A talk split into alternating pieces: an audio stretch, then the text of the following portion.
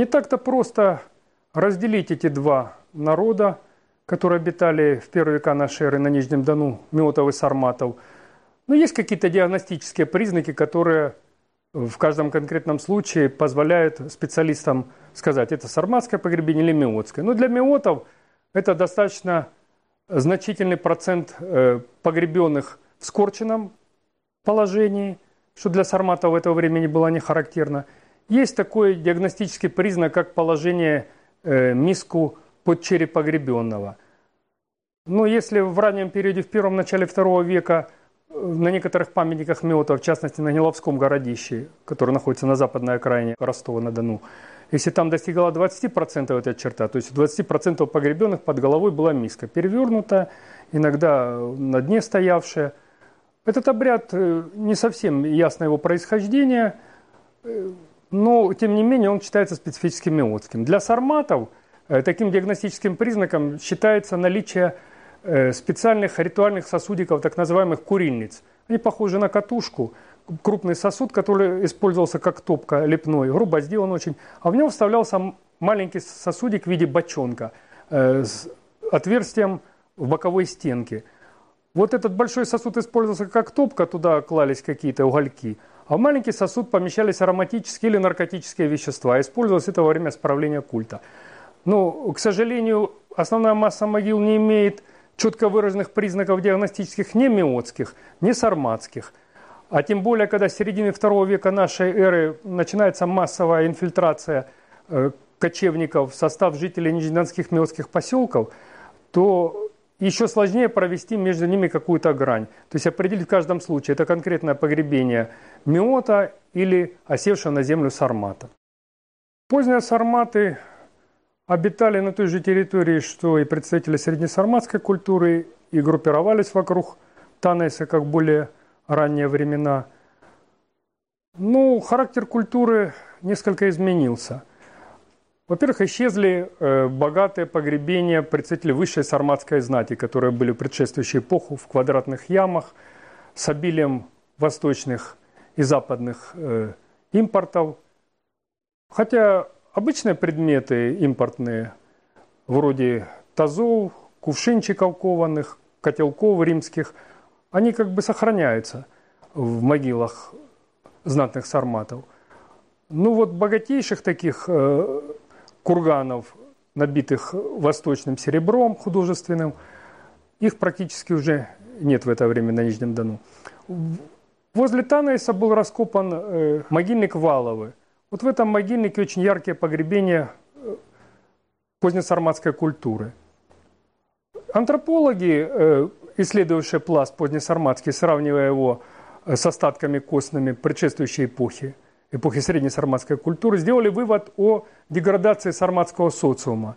Уменьшается продолжительность жизни, уменьшается количество детей, гораздо больше э, костных каких-то э, травм, то есть, видимо, более бурная деятельность, и э, чаще стали совершать какие-то военные операции – представители поздней сарматской культуры. То есть налицо все те параметры, которые у антропологов свидетельствуют о как бы социальной деградации. И не случайно поэтому особенно обнищавшая часть э, кочевников, она оседала на городищах Миотских и в Танейсе. В середине третьего века нашей эры в район Нижнего Дона перемещаются племена, возможно, Готского племенного союза. Но в источниках эти племена э, названы герулами или гелурами, по-разному они в источниках упоминаются, но факт в том, что э, появляется волна э, с носителями этой культуры каких-то западных импортов. В середине третьего века эти племена вплотную подходят к Танаису, жители покидают город, город горел, обрушились стены, крыши, благодаря этому Танаис представляет собой своеобразные донские Помпеи – то есть вот слой середины третьего века, момента, когда жители покинули город, он фактически консервирует город. И во время раскопок мы видим картину, как были устроены жилища Танаитов. То есть здесь последующие строительные периоды, которые были, они не вскрывали эти вот рухнувшие законсервированные помещения. Здесь стоят в подвалах сотни амфор, можно посчитать примерный объем одной торговой операции. грека-торговца, который проживал в Танайсе. Мы можем видеть здесь детали какой-то мебели, с помощью которой эти амфоры крепились вдоль стен. Останков жителей города практически нет, за редким исключением. Есть несколько в развалинах сгоревшего Танайса, несколько трупов, как бы, точнее, костяков, которые можно связать вот с этим моментом захвата города.